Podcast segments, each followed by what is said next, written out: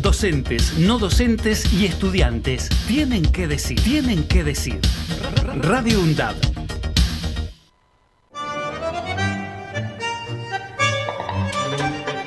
El estado del tiempo y el estado de derecho. Un programa realizado por docentes y estudiantes de la carrera de abogacía de la UNDAB.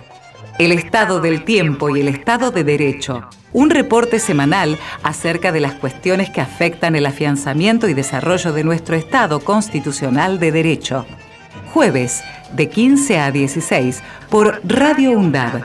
Dirección de Medios, Universidad Nacional de Avellaneda.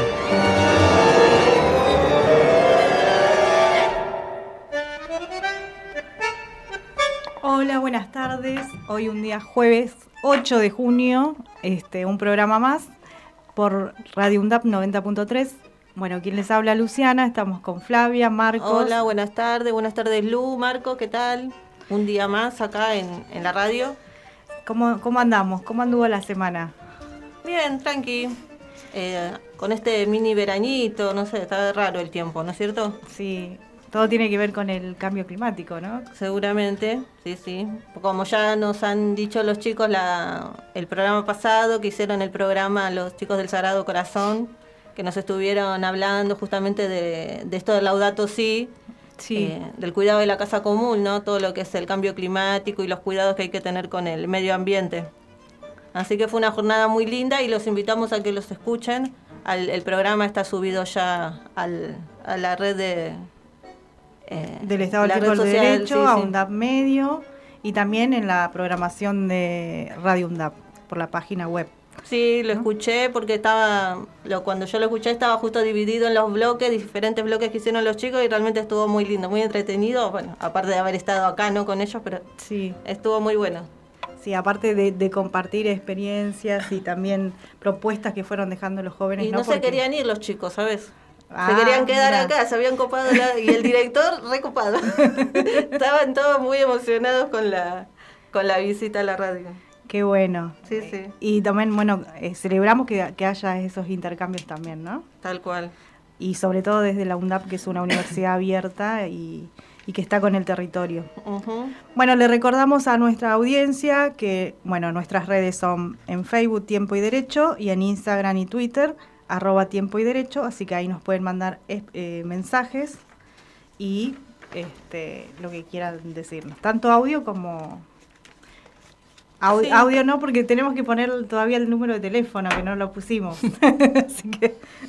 no, pero está bueno ver si algún alguien se copa y deja algún mensajito ahí en, sí. en las redes o algún comentario acerca del programa.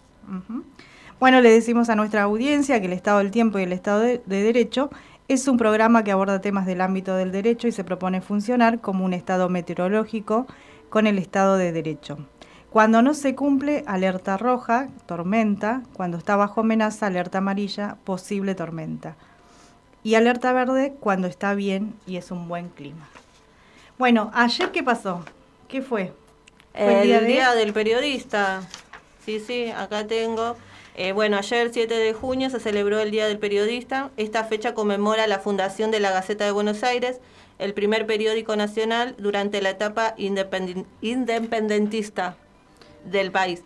Eh, lo fundó Mariano Moreno, abogado, periodista político y participante de la Revolución de Mayo, el 7 de junio de 1810, bueno, y en 1938, durante el primer Congreso Nacional de Periodistas celebrado en la provincia de Córdoba, se decidió celebrar el 7 de junio como el Día del Periodista y la Periodista. Bueno, entonces mandamos feliz día, ya que no lo pudimos hacer ayer. Hoy que estamos en el aire, aprovechamos y saludamos a todos los periodistas. Sí, sí, y reivindicar un poquito también a Mariano Moreno, que está eh, bueno recordar su, su imagen. Bueno, ¿y cómo va a estar? Hoy el tiempo dijimos que está caluroso, ¿no? Ya sé Hoy jueves, sí, sí, seguimos con este mini verañito tenemos una temperatura de 16 a 22 grados, dice que va a oscilar la temperatura el día de hoy. Mañana viernes tenemos una temperatura entre 15 y 19 grados, nublado y con poca posibilidad de lluvia, dice. El sábado tenemos una temperatura de 8 a 14 grados, nublado, y el domingo dice que va a estar nublado. Y bueno, una temperatura, ahí ya viene un poquito más de fresquito. entre 3 y 10 grados. Así que parece que ahí se aproxima un poquito más el, Sí, el invierno, otoño. Bueno, ya estamos ¿no? en los albores de, del invierno. pero Junio, aparte se nota mucho la diferencia, porque de jueves, hoy 22 grados, bajamos de golpe a 3 al domingo grados. 3 grados, sí, sí. en tal cual. Bueno, por eso también es importante que tomemos conciencia y podamos cuidar entre todo un poco más el planeta, ¿no? Tal cual. Así que, bueno, vamos a una tanda y venimos con nuestra invitada de hoy, que es la profe Milagro Reyes, que también es directora, Reyes, que también es la directora de la carrera de abogacía. Así que vamos a una tanda y volvemos.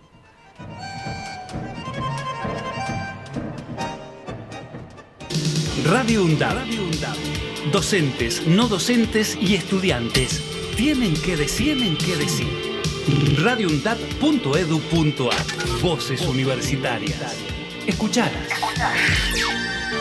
Diario UNDAB. De lunes a viernes, de 9 a 10 de la mañana, realizamos un repaso por la actualidad universitaria en las voces de los protagonistas. Diario.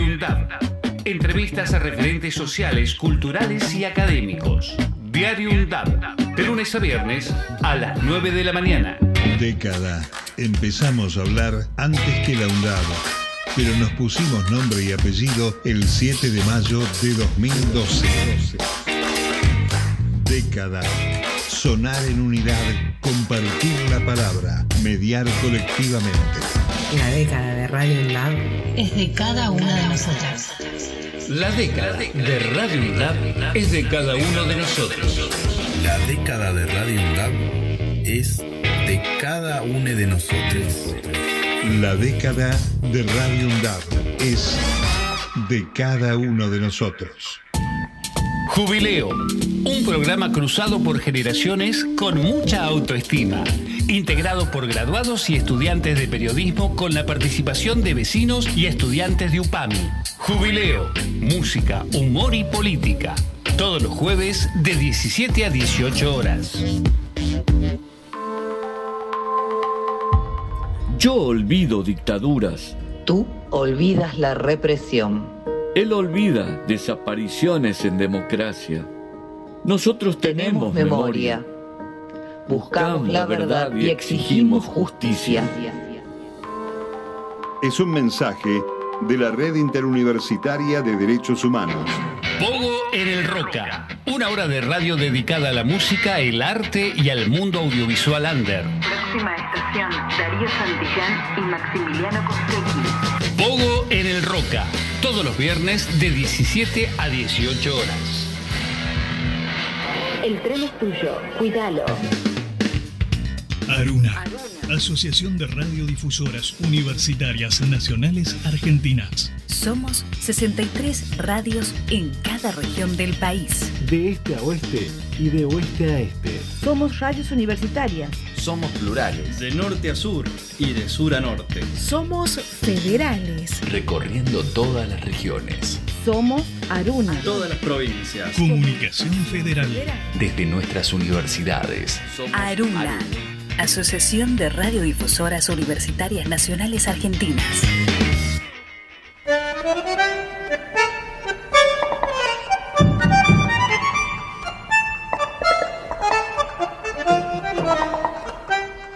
Bueno, continuamos y hoy tenemos una invitada especial que es la directora de la carrera abogacía, Milagros Rayas. Rayas, perdón.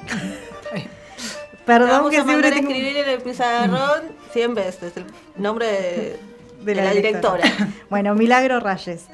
Bueno, cabe mencionar que Milagro es abogada y licenciada en Ciencias Políticas por la UBA, también es magíster en Administración y Políticas Públicas de la Universidad de San Andrés y profesora adjunta de la carrera desde sus inicios del 2015.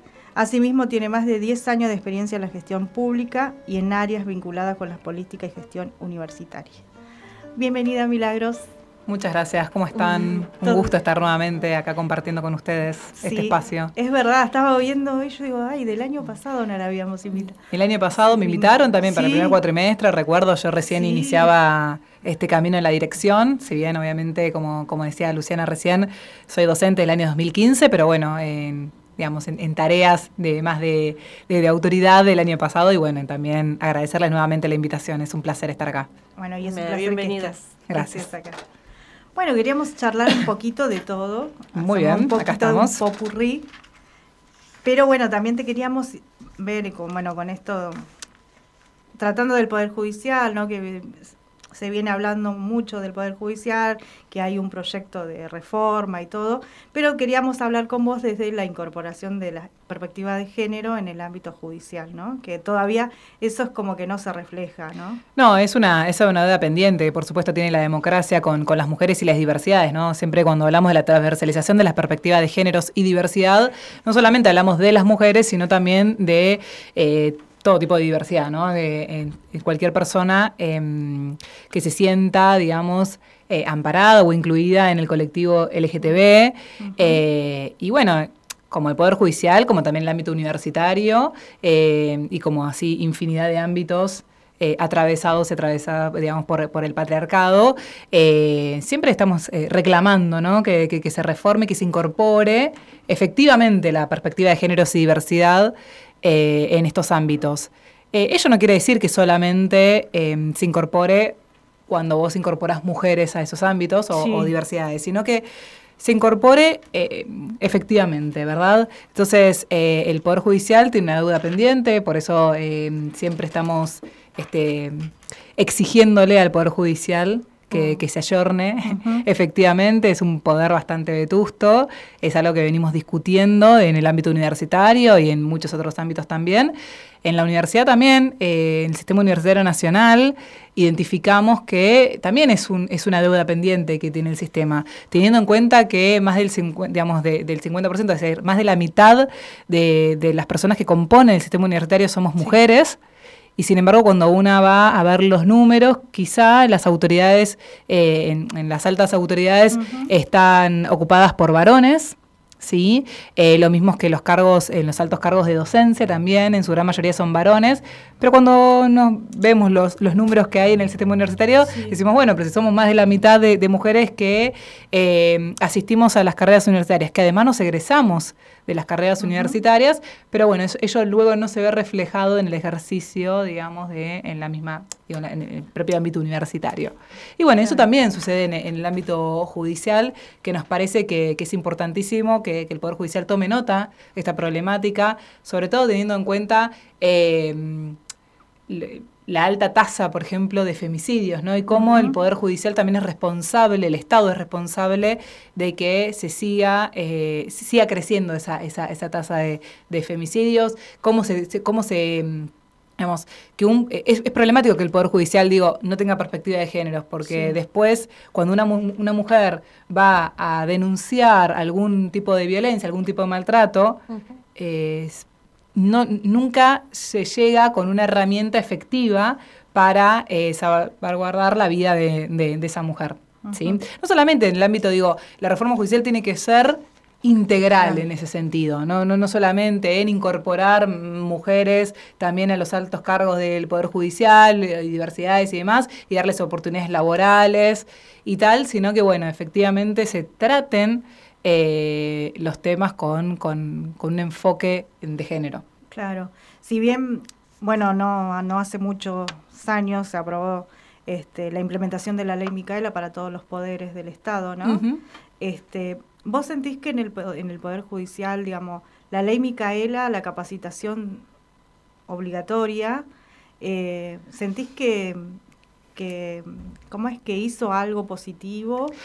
Sí, la verdad que mm, hay que analizar, ahí yo no, no, tengo eh, efectivamente los números, el tema es que la ley Micaela es una, una ley que, celebramos para la capacitación de eh, todos los poderes del Estado eh, y que obviamente también fue adoptado, por ejemplo, por el Sistema Universitario Nacional, que también, hay que decirlo, la Universidad Nacional de Avellaneda ya ha capacitado a gran parte de su planta docente, a sus altas autoridades, también el año pasado se llevó a cabo la capacitación eh, de los compañeros y las compañeras no docentes, eso no, no, es menor, las universidades no estaban obligadas por la ley Micaela, pero adhirieron a, esa ley que es, que es importante. Eh, y con respecto a tu, a tu, consulta del Poder Judicial, el tema de la ley Micaela eh, obliga a los tres poderes a, capacitarse en cuestiones de género, pero obviamente la capacitación queda en cabeza de cada uno de esos poderes. El Poder Judicial, bueno, no es muy permeable quizá desde la Corte Suprema, digamos, su vértice no es muy permeable a que eh, se instruya, digamos, a, ser instruido en eh, generar eh, una mejor capacitación de ley Micaela. pero bueno, a ver, es, un paso más que, ha dado el Estado. lamentablemente, digo, la ley Micaela lleva el nombre de una compañera que fue víctima de un femicidio. Eso también hay que decirlo es, es, es, aberrante que caminemos atrás de, una tragedia que supone, digamos, la pérdida de la vida de, una compañera joven como era Micaela, eh, de 22 años, si, si, mal no recuerdo, 22, 23 años, muy jovencita, eh, también una militante de, los derechos de, las mujeres. Eh, pero bueno, lo importante es que el Estado ha tomado nota. Eh, en, su, en sus días ha sancionado esta ley y que permitió también que, bueno, mucha gente se acerque eh, a, las cuestiones de género y se acerca una, desde una mirada un poco más seria y comprometida con, la sociedad y, el entorno, ¿no? Porque muchas veces también con esto, por ejemplo, se me ocurre con el tema del lenguaje inclusivo, eh, que a veces hemos observado que se banaliza el uso del lenguaje inclusivo, ¿no? Cuando se le empieza a poner la E a objetos, cuando se empieza, digamos, a, a, llevarlo a un tono burlón, el lenguaje inclusivo, yo creo que, que Ley Micaela y este tipo de herramientas eh, corren, por suerte, digamos, afortunadamente, eh, digamos, eh, el, foco de la burla y, efectivamente termina siendo una herramienta para hacer una, sociedad cada vez más justa, igualitaria y mejor, ¿verdad? Claro, a lo que apuntamos. Por eso, bueno, es, importante esto que, que, se implemente de verdad siempre, ¿no? El, tema, por ejemplo, bueno, la ley Micaela, que es tan fundamental contra la lucha de las violencias de género. Este, y en este sentido veíamos que también nosotros en la Corte, hablando del tema de, de, la paridad de género, ¿no? Eh, que de los de los cinco jueces, una sola cuatro. mujer. Ahora, claro, son ah, cuatro jueces varones, sí, Lorenzetti, Maqueda, Rosencrat y Rosati. Claro, bueno, hay una sola mujer. No, no había. había ah, claro. Hayton de Nolasco ya no está más. Ah, estaba, sí, hay una vacante. Sí. sí. De hecho, también hay una discusión no solamente de eh, la reforma judicial feminista, que es urgente y necesaria, sino también de la reforma judicial integral del Poder Judicial, empezando, digamos, por eh, la Corte Suprema y sus integrantes, ¿sí? Porque recordemos que dos integrantes de la Corte Suprema fueron eh, designados eh, en un principio, después ratificados por el Senado, pero en un principio fueron designados por un decreto de necesidad de urgencia de ese momento del de, eh, el expresidente Mauricio Macri, apenas asumió su mandato. Y ustedes saben que, bueno, la Constitución, este, digamos... Claro, otros mecanismos para para el nombramiento. Para el nombramiento de, la designación de los jueces, sí. Claro, Alberto había dicho en su momento que como que fueron introducidos por la ventana estos dos jueces. Y bueno, después hubo todo, toda la movida esta para eh, nombrarlos. Tal cual. Sí, sí. Bueno, ojalá que después que podamos tener un avance, ¿no? Más allá del día de mañana. Sí, por supuesto, que podamos seguir discutiendo. Y esto de que está la vacancía ahí en el eh, la Corte Suprema. No, no se sabe entonces cómo va, va a haber un concurso para una nueva para un nuevo miembro que falta. Eso como que no, se habla. Sí, se habla quizá. Este, sí, sí, es, es, una, es una duda que, que también, digamos, eh, se tiene en la actualidad con respecto, digamos, a la, a la incorporación de, del quinto miembro. Eh, de todos modos, también se, se digamos, hay como discusiones, distintos tipos de discusiones con respecto, digamos, a la ampliación efectivamente de la Corte Suprema, sí, no, cómo. Claro, la reforma eh, que había postulado Alberto Fernández, que están... Tal cual, hay, hay, varias, hay varias, entonces en ese sentido hay que ver cómo, cómo avanza, cómo camina eso. Claro, claro. Que se había dicho de nueve miembros, ¿no? sí, se habla de siete, de nueve, bueno, en fin, de distintas cantidades. Ah, también se habló hasta 25 miembros, ampliarla, hacer un, una Corte Suprema mucho más grande, ¿verdad? y, y pensás que ponerle si se amplía más funciona mejor, ¿no?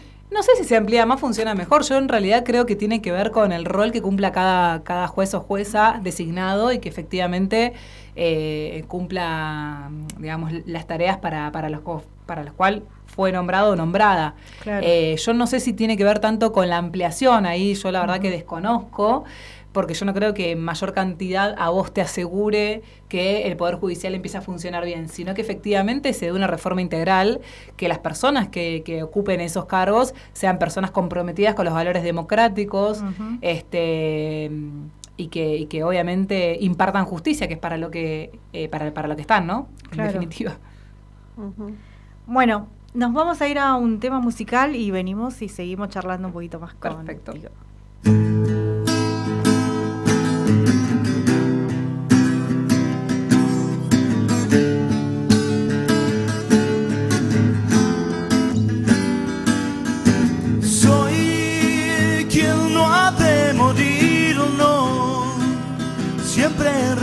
song.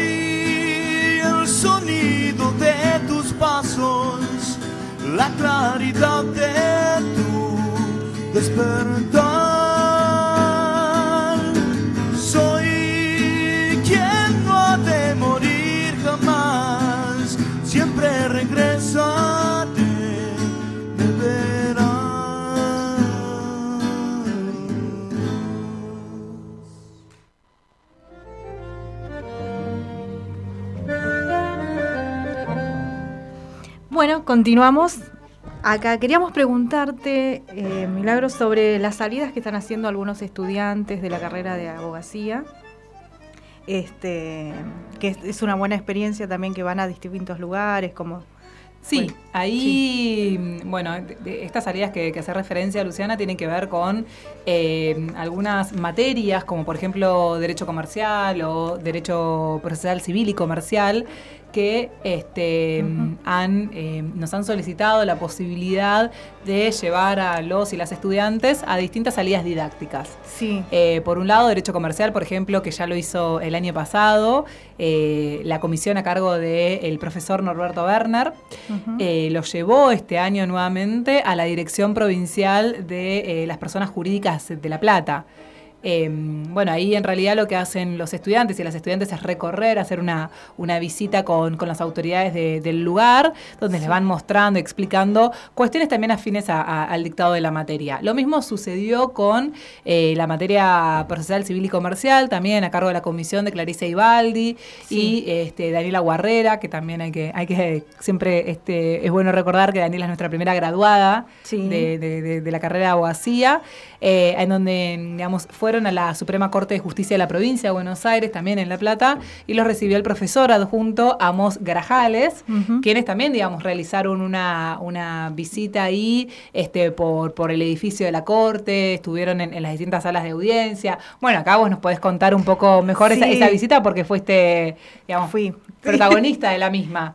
Eh, pero bueno, a mí además me, me- me- me- interesa, digamos, eh, hacer mención al acompañamiento de parte de la universidad en brindar la movilidad hacia estos lugares, porque bueno, La Plata es un lugar eh, lejos para, para muchos y muchas, y la universidad en cada una de las visitas eh, puso a disposición un colectivo para, Sí. para este eh, llevarlos y llevarlas a eh, tanto a la corte como a, mm, a la dirección de las personas jurídicas Sí. en La Plata y también eh, traerlos nuevamente y traerlas nuevamente a Avellaneda. Eso es, es importante porque bueno, también habla del acompañamiento institucional a este tipo de actividades que nos proponen los docentes y las docentes. Así que bueno, pero si nos querés contar vos un poquito. Sí, no, estuvo muy lindo, aparte es una buena experiencia. Yo que no había ido nunca a un tribunal ni nada, este, aparte, bueno, los profes ahí fueron nuestros, nuestras guías. Este, fue una experiencia muy linda, conocemos muchas partes, como por ejemplo, no sé, el, salón de verano, que ahí nos contaban que había, bueno, hay una mesa giratoria donde se sentaban los ministros y giraban los expedientes a través de esa mesa giratoria. Después vimos los salones, el salón de audiencia, donde hicimos ahí como un repaso también de la materia, que estuvo, estuvo muy bueno. Y bueno, fuimos a la mesa de entrada. Este, y bueno, las cámaras nos mostraron, así que no, es una linda experiencia, más para que- ver cómo es por dentro también, ¿no? Porque a veces tenemos todo la teoría, la teoría, pero no, vemos cómo es el lugar. Y a veces cuando uno va y ve el lugar, bueno, ahí ya ten- tenés otra mirada. Y ahí vas diciendo, ah, bueno, cómo se relacionan las cosas, ¿no? Así que, Sí, sí. Eh, porque bueno, nada, ver también, eh, a veces uno, una se imagina cómo son esos lugares, se los imagina de determinada manera y bueno, y, y tener la posibilidad de conocerlos en primera persona y tener la, la- la posibilidad de que los docentes y las docentes nos vayan explicando cómo funcionan esos lugares, nos acerca también un poco más a la, a la práctica, Claro. que bueno, también después se, se encadena con, con las prácticas preprofesionales que ya al, al final de, de- de la carrera nuestros estudiantes y nuestras estudiantes tienen que, que realizar, ¿no? Cuatro prácticas. Claro. Claro, ahí contaba hoy, por ejemplo, Flavia el tema del tribunal laboral, Ah, ¿no? que Estoy cursando, claro, la práctica laboral con la doctora López Velot, sí, también consiste en eso, en ir, estar ahí en el juzgado, eh, poder ver expedientes, cómo se trabaja. El otro día concurrí con un compañero y, bueno, la profe estaba en rol de, de jueza en ese momento y, no- y vimos, pudimos presenciar una, una audiencia de conciliación. Así que bueno, estuvo, estuvo interesante. Esas audiencias por lo general son cortas y es más que nada cómo negocian las partes para, para llegar a un acuerdo. Está, está bueno. Así que bueno, todas las experiencias están buenas. ¿Y tenemos alguna práctica nueva? Sí, bueno, este cuatrimestre eh, tenemos dos prácticas nuevas que se empezaron a dictar. eh, la práctica, eh, las dos en el nivel número 3 de, de práctica.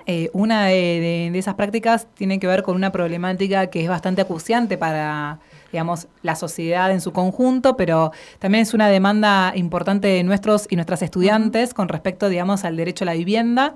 Tenemos una práctica de asesoría jurídica en, in- con inquilinos agrupados. Eh, se- esa práctica se desarrolla en Capital Federal. Interesante esa propuesta, ¿no? sí. Por todo el lío que hay ahora con la ley de alquileres. Con la ley de y alquileres y, con, la, con la demanda creciente que nos contaba, digamos, los responsables de, de la práctica, la- el abogado, este, mm, digamos, de, de- de inquilinos y, también Gervasio. Muñoz, que, que es uno de los... De los eh, digamos, Agrupados. Sí, sí, uno de los referentes de inquilinos Ajá. agrupados. Nos contaban, ¿no? Que cada vez tienen como más demanda de, de- digamos, de, en función, digamos, a el mercado inmobiliario mezquino que hay Sí. y cada vez como más leonino con, con los inquilinos y las inquilinas. Entonces, la Universidad de Avellaneda es una universidad que siempre ha estado comprometida con el derecho a la vivienda y la discusión del Sí. acceso a la vivienda, este, no solamente, eh, digamos, de- a- de- desde la materia de derecho a la vivienda que tenemos en, en la carrera de abogacía, que, que está a cargo del profesor Germán, Germán Iralde, sino también de trabajo social comunitario. Sí. Eh, es, una, es un tema que, que está en discusión permanente. Sí. Eh, de hecho, hasta ahora creo que el 22 de mayo, fue el lunes 22 de mayo pasado, hubo una charla eh, en la que participó Gustavo Caramelo, que es, derecho, profe- es profesor de Derecho a los Contratos, Sí. Germán Iralde, profesores de TCC y profesora de TCC, Germa- Gervasio Muñoz de inquilinos agrupados, en donde se pone en discusión esta problemática que es este, muy, muy acuciante para la sociedad y que nos atraviesa a todos y todas de alguna u otra manera. Entonces, la verdad es que, que, por suerte tener, digamos, una universidad que se hace eco de ese tipo de demandas y de ese tipo de, de, problemáticas y que, y que las pone en discusión, las visibiliza y las problematiza, bueno, es, es para, para celebrar, ¿no? En esto, la Universidad de, Avellaneda siempre recoge el guante y por suerte nos, nos, nos posibilita los espacios de discusión. Y bueno, y en ese sentido este año eh, estamos muy contentas y contentos dentro del departamento de poder este, tener una práctica con inquilinos agrupados. Que además es una práctica que se dicta los jueves de 3 de la tarde a 7 ah. eh, y se llenó. O sea, tiene el cupo en, este cuatrimestre, el cupo, el cupo completo. Y la otra práctica que abrimos, que también es importante y también era una demanda de la de, nuestros estudiantes y nuestras estudiantes y de la sociedad en, en, su conjunto, en nuestro territorio, era la posibilidad de tener una práctica que tenga patrocinio jurídico gratuito, porque ustedes saben que las prácticas hasta el momento teníamos prácticas de asesoría jurídica, es decir, no teníamos un patrocinio. Y este, a través del programa Red Federal de Patrocinio Jurídico, este, impulsado por el Ministerio de Justicia y Derechos Humanos de la Nación, la universidad celebró un convenio en el que permite, digamos, en, el que se permite, digamos, la, mm, que, el, que el ministerio financie la posibilidad de este, articular una práctica preprofesional de patrocinio jurídico en este, articulación o coordinación con los distintos CAG de Avellaneda y de Lanús en este caso, porque bueno, nuestra, nuestra práctica está radicada en el municipio de Avellaneda, pero también obviamente con el municipio de Lanús por una cuestión de cercanía y que en el municipio de Lanús no existe la, la carrera aguacía, ¿verdad? Entonces, bueno, este, en articulación. Entonces ahí eh, hay todo un proceso obviamente de selección de casos que lo selecciona el CAJ y que después los deriva a la práctica preprofesional de patrocinio, en donde se da este, respuesta y se, y se auxilia, se asiste a personas con determinadas este, vulnerabilidades que no pueden acceder, digamos, a un patrocinio este, jurídico eh, pago, ¿verdad? Entonces, bueno, ahí la universidad también está teniendo, digamos, cierta presencia y nos, nos resulta totalmente este, importante que existan estos, estos ámbitos para que, bueno, eh, sepan nuestros vecinos y nuestras vecinas de, de Avellaneda de Lanús que la universidad hoy cuenta también con ese patrocinio este, obviamente en convenio con el Ministerio de Justicia y Derechos Humanos. Que eso que también hay que decirlo porque es muy difícil eh, sostener a veces este tipo de, de, prácticas si no hay una, digamos, un apoyo, una asistencia de parte del Estado Nacional en este caso, ¿verdad? ¿Y qué día se, da? Eso se da los jueves en, el horario de la mañana. Estamos viendo la posibilidad si quizá el cuatrimestre que viene se mm. modifica el horario, porque a veces eh, también como es una práctica bastante avanzada, este, nuestros y nuestras estudiantes en, muchos casos quisieran hacer ese tipo de práctica, pero están trabajando o tienen otras obligaciones que cumplir, entonces estamos viendo la posibilidad de poder hacerlo en un horario más este, mm, amigable con el trabajador o la trabajadora. Claro. Qué responsabilidad eso, ¿no? De ser patrocinante de un Sí, y, esto también es importante eh, comentarlo, les, quiero comentar que, esto también es importante eh, para nuestra universidad, que las dos profesoras a cargo de esa práctica preprofesional son dos graduadas de nuestra carrera, eh, Daniela Guarrera y Paula Sánchez Gómez, son dos egresadas que ya el año pasado recibieron su título y no solamente recibieron su título, sino que se matricularon en el Colegio Público de Abogados y Abogadas de Avellaneda Lanús y que bueno, permite que hoy estén llevando adelante eh, trabajo de docencia con sus este, compañeros y compañeras, ¿no? Entonces, esto también es importante remarcarlo porque la universidad se está empezando a nutrir paulatinamente, poco a poco, de eh, los propios graduados y graduadas, ¿no? Siempre yo digo que, que los docentes que que digamos estamos em, que componemos este, esta carrera somos em, extraños extranjeros verdad extranjeras de, la universidad de, Avellaneda porque obviamente es una, una, una, carrera, primero que es una universidad muy joven, pero además es una carrera aún más joven, la de abogacía, y que bueno, este, todos y todas los que este, estamos desde sus inicios y que se fueron incorporando también eh, los colegas y las colegas son de otras universidades, de, la UBA, de Lomas, de la Universidad Nacional de La Plata. Eh, bueno, entonces eh, es importante y es para celebrar eh, la incorporación de, compañeros y compañeras que hayan este, sido hijos e hijas, de esta universidad. Y eso del trabajo eh, territorializado, que siempre hacemos tanto hincapié en la carrera, estaba está bueno. Sí, también, bueno, siempre, a mí siempre me, me gusta destacar cuando, cuando hablo con, con colegas de otras universidades, el rol que tiene esta, esta universidad con respecto, digamos, a el diálogo constante con el territorio, porque esta universidad se piensa inserta en un territorio y no, bueno, la a mí yo siempre discutí, eh, yo soy de, egresada de la Universidad de Buenos Aires, siempre discutí esa idea que, que, que en muchos en muchas universidades más tradicionales se tiene de la universidad va al territorio, la universidad, peor, esto es lo peor, baja al territorio como si la Claro. universidad fuera algo que esté sin día ese territorio. Y no, en realidad la universidad está en un territorio, es un territorio en el que se tiene que, que, que insertar, digamos que, que está inserta, pero además tiene que sentir parte en ese sentido. Eh, y, que es, y, y que tiene que estar en un diálogo permanente con ese territorio. Eh, para obviamente generar un impacto real, ¿no? Porque siempre Sí. decimos, si no, a, eh, ¿a quién le vamos a generar un impacto si no es en nuestro territorio Claro. más cercano, más próximo?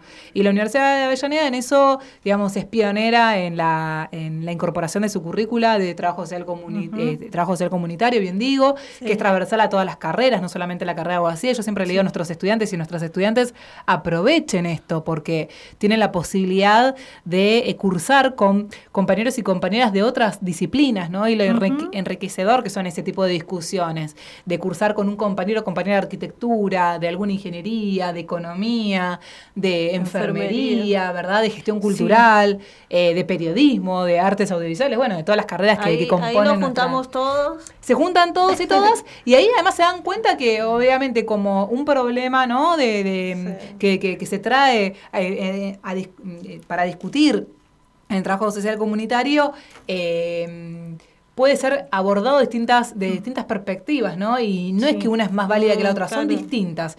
Y eso lo enriquecedor es que cada una de esas disciplinas aportan desde su lugar eh, algunas, algunas Sí. cuestiones interesantes Sí, atraviesan todo. para el abordaje, claro. Sí. Sí. Sí, sí, tal cual. No, por eso, por eso es importante también. La rescatar. interdisciplinaridad sería. La interdisciplinaridad, sí, muy bien, muy bien, ahí estamos. Sí, además que, bueno, es, es algo que, que, que intentamos también promover, por ejemplo, de la- en este Sí, caso claro. yo voy a hablar de la carrera de abogacía, ¿no? que está inserta en un departamento de ciencias sociales porque creemos en, en ese sentido, ¿no? que la carrera de abogacía es, es, es una... Es, eh, parte de una ciencia social, ¿no? El estudio del derecho, claro. que no solamente eh, la repetición de, de- de normas, sino pensar, problematizar ese derecho, pensar al derecho como un fenómeno social complejo, ¿verdad? Y bueno, este, y nutrido de distintas disciplinas dentro de las ciencias sociales. Sí. Bueno, hablando de graduadas, justo nombraste a Daniela y Paula, tenemos más graduados, ¿no? Sí, estamos muy contentos y contentas, nuevamente le voy a decir. Tenemos a la fecha 42 graduados y graduadas que ya han defendido exitosamente su tesis. Y eso también hay que, hay que decirlo porque la verdad es que particularmente yo participo en todas y cada una de las defensas de, Sí. de tesina de, de los graduados y las graduadas de, de- de nuestra casa. Y la verdad que cada vez me sorprendo más y celebro más los trabajos espectaculares que hacen nuestros estudiantes y nuestras estudiantes. La verdad que en eso es para celebrar. Tenemos 42 graduados y graduadas. Estamos acá a, la- a las puertas de iniciar 10 defensas de tesina más en el mes de julio. Estamos ahí coordinando fechas de defensa con los distintos jurados y juradas, con los estudiantes, las estudiantes y con los directores y directoras de, de- de tesina que acompañan los trabajos, ¿no? Así que bueno. Si todo sale bien, eh, ya para julio tendremos ya 52 graduados y graduadas, que es un montón. Sí. Un montón. Acá la decana se comprometió a que en el número 100 iba a ser una fiesta. Sí, bueno, sí, está bien. Ah, Y dejamos de contar. Y dejamos de contarnos. Yo también hago siempre ese chiste porque si no es como que Sí. llego al 100 y voy a dejar de contar, pero bueno, es algo que nos enorgullece Obvio. mucho. La verdad que, que sí, porque es una carrera que que se está posicionando, que ya es una primera opción para este, estudiantes que salen del secundario, ya es una, una, una primera opción junto con la UBA y con la Universidad de Lomas, eh, que la Universidad de Llaneda se está posicionando en ese sentido y nos pone sumamente felices. Claro. ¿Nos querés contar cómo es eh, Hoy hablamos de un poquito afuera desde los jurados, cómo, cómo se eligen y eso. Bueno, claro, los jurados y las juradas eh, están integrados en su gran mayoría por docentes de la carrera principalmente, pero también de este, áreas vinculadas, eh, digamos, si, si identificamos alguna tesis con algún área vinculada con algún docente que pueda hacer este, a- algún aporte importante de la tesis, cualquier carrera que componga la Claro. universidad, ¿verdad? Pero también el reglamento nos habilita a invitar a un docente eh, o un, a un jurado externo o externa a la universidad. Obviamente que se busca eh, una mm, eh, que, que esas comisiones examinadoras estén compuestas por em, digamos por docentes que sean expertos o avesados o avesadas de la- en la materia que, que- que es la tesis. Si de repente es una tesis que, que versa sobre derecho penal, se convoca, digamos, a docentes de que componen el área de derecho penal claro. o, per- o algún jurado externo que sea avesado o avesada en esa materia, ¿verdad? Claro. Lo mismo pasa que tenemos algunas tesis de derecho mm, ambiental, se invita a docentes de la carrera de ambiente, ¿no? Sí. Acá de la propia universidad, también participan docentes de trabajo social comunitario, así que la verdad en ese sentido también son este, docentes que, que se toman su tiempo, arman los dictámenes ah, bajo una lectura atenta este, y comprometida con, con el trabajo que están evaluando. Y bueno, ese proceso lo que nosotras eh, desde la carrera identificamos a esos docentes, los convocamos.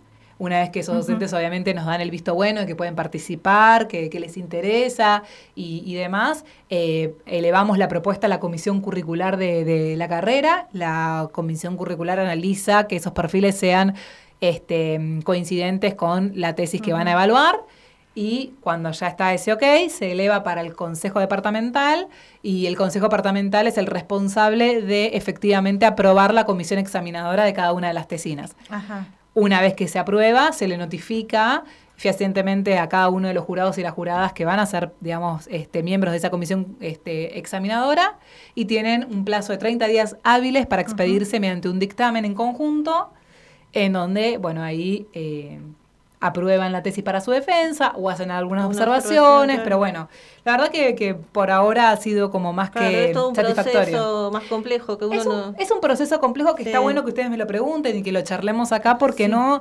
este, no es llega la tesis y listo. Claro, Es, claro. eh, hay todo un trabajo atrás eh, en donde, mm, digamos, la carrera, el departamento lleva adelante comprometido y comprometida porque las tesis son este, evaluadas con muchísimo compromiso de parte de las personas que seleccionamos.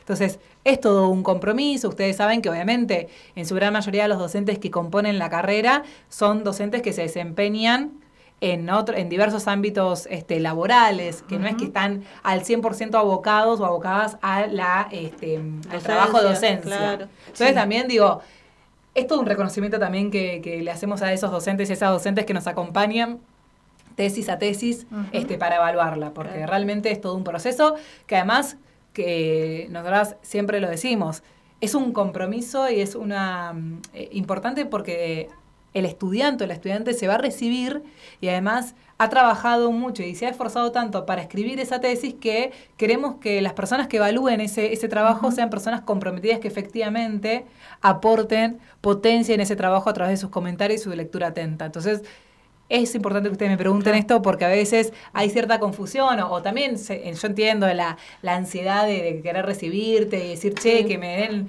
que me den el dictamen y demás, pero bueno, también tiene que ver con esto, ¿no? Con, Que- con que un trabajo un proceso. comprometido. Sí, es un proceso Claro. y un trabajo comprometido. Sí.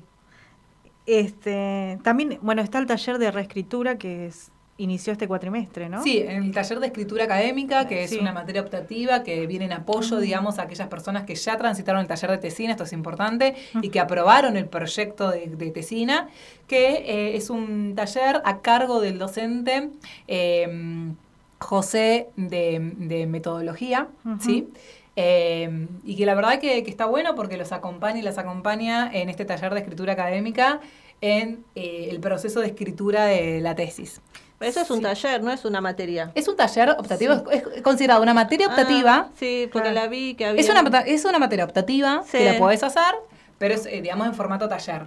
Claro. Es como una extensión del taller de tesina, pero con personas que ya hayan transitado el taller de tesina, que ya estén Ah. escribiendo su tesis.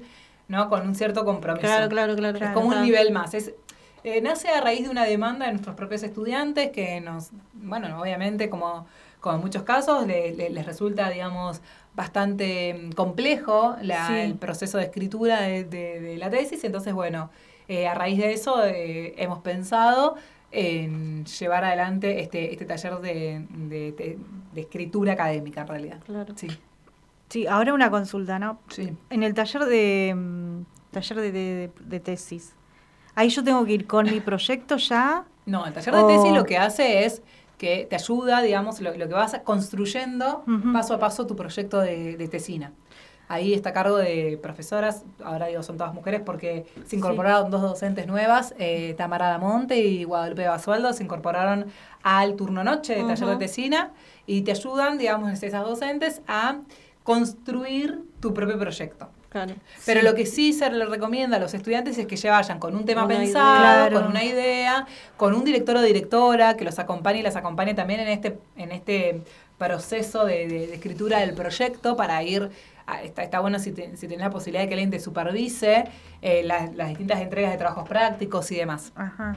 Sí, está bueno saberlo eso, de que, bueno, hay que ir Claro, más o menos con una un tema. idea de lo que- Sí, sí, Sí. porque si no es como que mm, en muchos casos termina siendo como En algo vano, claro. este, Hay que aprovecharlo, claro, Sí. como para aprovechar la materia. Está bueno. Claro. Bueno, a mí me Sí. cuesta mucho decidirme todavía de Hay que decidirse y hay que buscar digamos, un tema. Yo lo que siempre Claro. recomiendo que el tema que, que, que se elija sea un tema que ustedes se sientan cómodos y cómodas, que sea un tema en donde tengan fácil acceso a la información, Sí.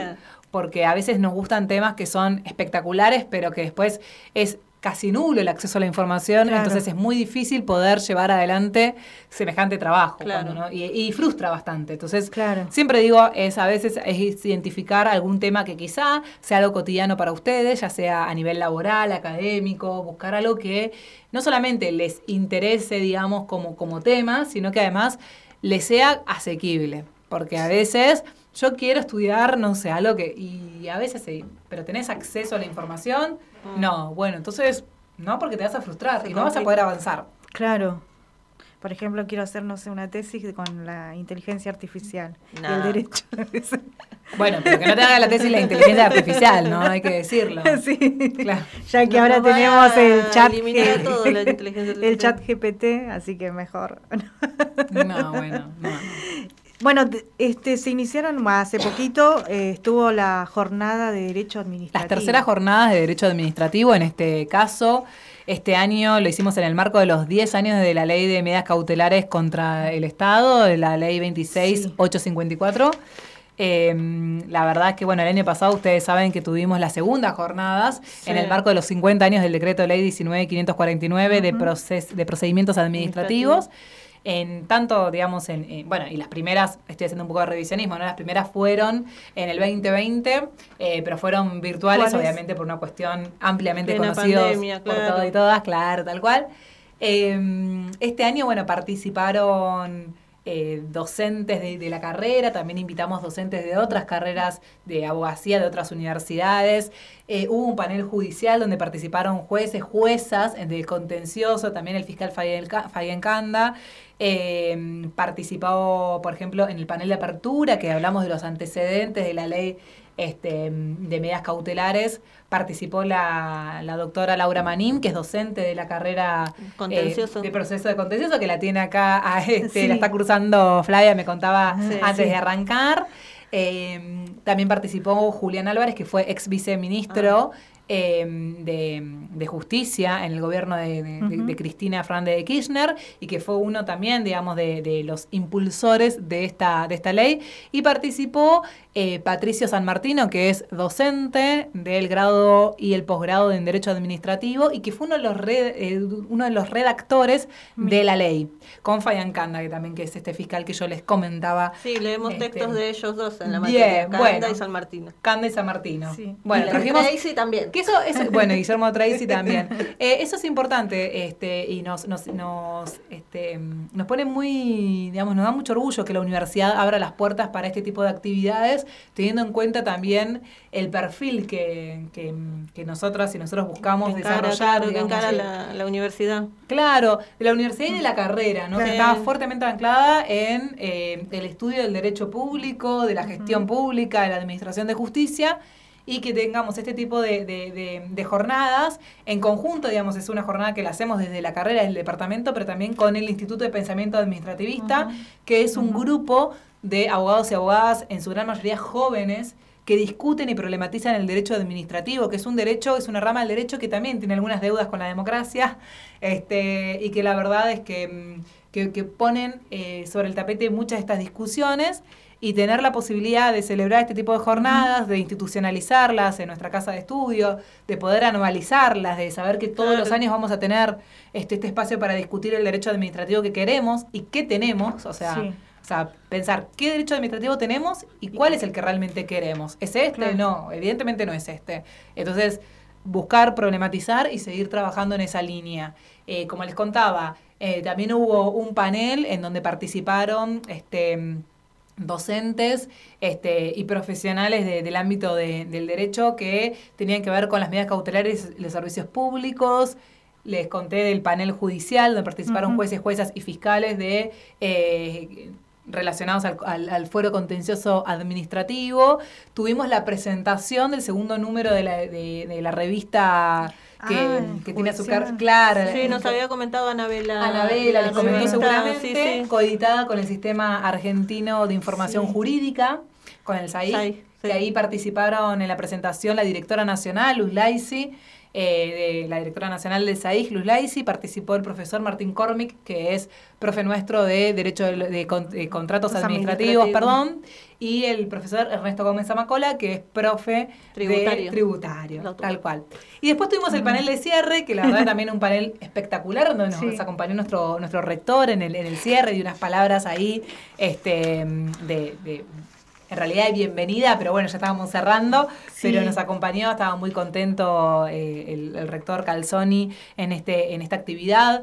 Este, estuvo nuestra decana, Anabela Lucardi, un profesor también nuestro de, de acto y procedimiento administrativo, que es Julián Besio, sí, que también es uno de los promotores del Ah. Instituto de Pensamiento Administrativista, que es algo, digamos, es que es este espacio de reflexión del derecho administrativo, y participaron eh, la directora de la, de la oficina, en realidad la directora ejecutiva de la oficina de compras de la provincia de Buenos Aires, Victoria Nadón, y el, y el asesor general de gobierno de la provincia de Buenos Aires. Santiago Pérez Teruel, que nos acompañó nuevamente, porque recordemos que el año pasado también estuvo Santiago, y que eso también está buenísimo porque la verdad que provincia participe, digamos, en una actividad de la universidad también es, es un lujo para, Claro. para nosotros y nosotras. No, sí, totalmente. Y está bueno esto también que, bueno, los estudiantes podamos participar. Claro, el año pasado de fuimos con Luciana, ¿te acordás? Que Sí. estaba Croxato. Croxato. Que nos invitaba, bueno, nos, como que nos invitaba a participar de la Escuela de Abogados del Estado, que no me acuerdo cómo se llama. la ECAE, ECAE. sí, la Bueno, ECAE. que él hizo una introducción a, a qué apunta, y está, estaba Claro. bueno.